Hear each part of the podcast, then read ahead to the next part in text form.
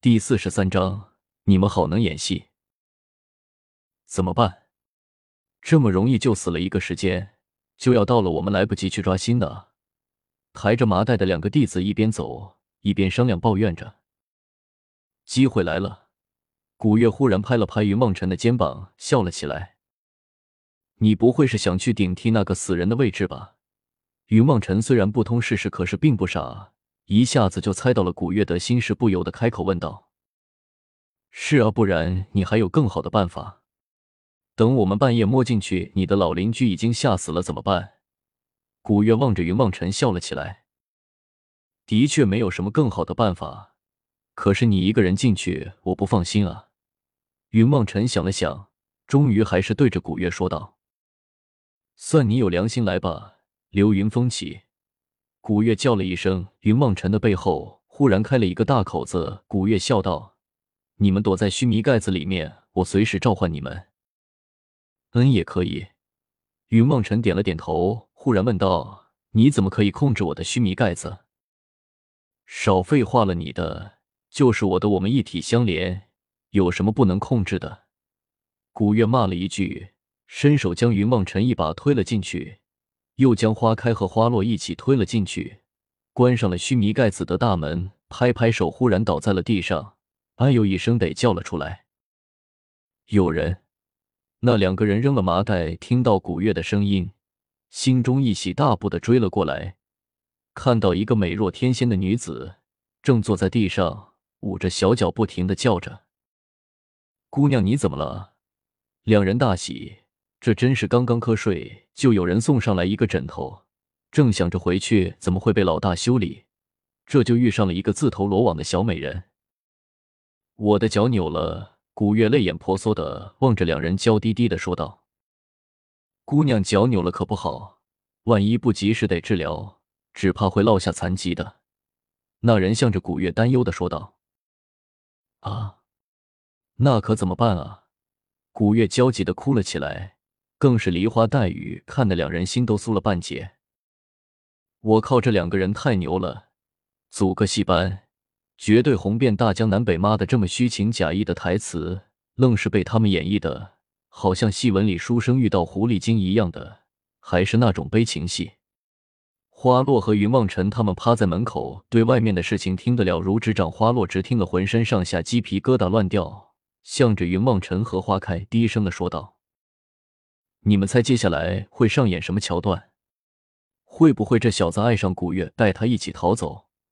花开仔细的侧耳倾听着，向着两人有些疑惑的问道：“姑娘，这里很危险，我看还是我带你快点离开吧。”花开的声音未落，那个人已然对着古月开口说道：“什么？”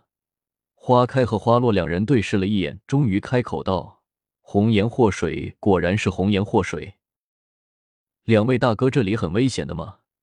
古月微微扭动了一下纤细的腰，只向着两人柔声的说道，直看得两人魂飞天外。什么主人，什么黑蝙蝠，全都他妈见鬼去吧！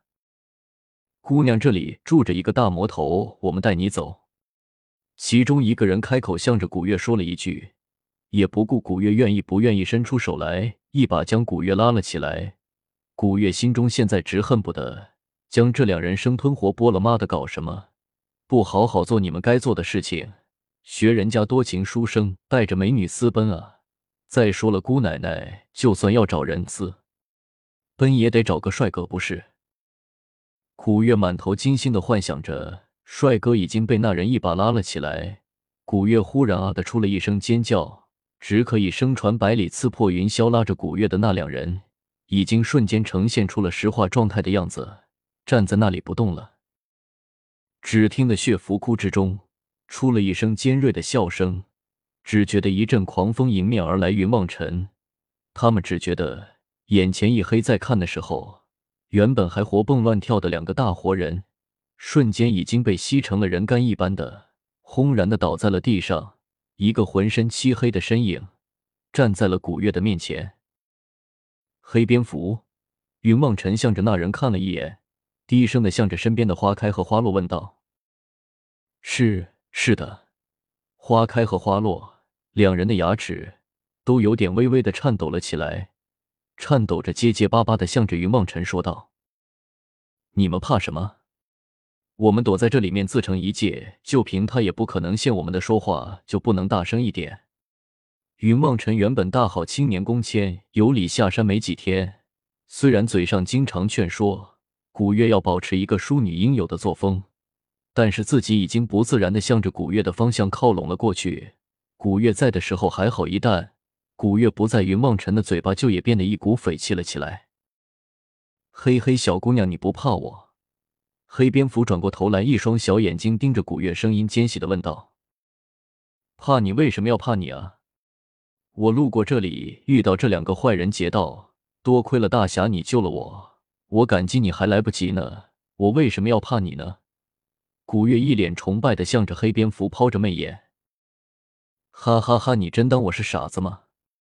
你处心积虑的哄骗我两个手下，还不就是为了接近我？你究竟是那一门下，竟然有如此胆色？难道不怕我杀了你吗？黑蝙蝠望着古月狂笑了起来。完了，被看透了。云梦尘心中大吉，向着花开和花落叫了起来。没事，那小姑娘古灵精怪，最后吃亏的人是谁还说不定呢。花开和花落倒是不怎么担心，向着云梦尘说道：“嘿嘿，黑蝙蝠果然不愧是逃命榜上的人物，厉害厉害。”古月冷笑了一声，站了起来，向着黑蝙蝠冷笑一声说道：“我倒要看看。”究竟什么人如此大胆？你的长辈们没有教过你吗？黑蝙蝠狂笑了一声，伸手向着古月抓了过来。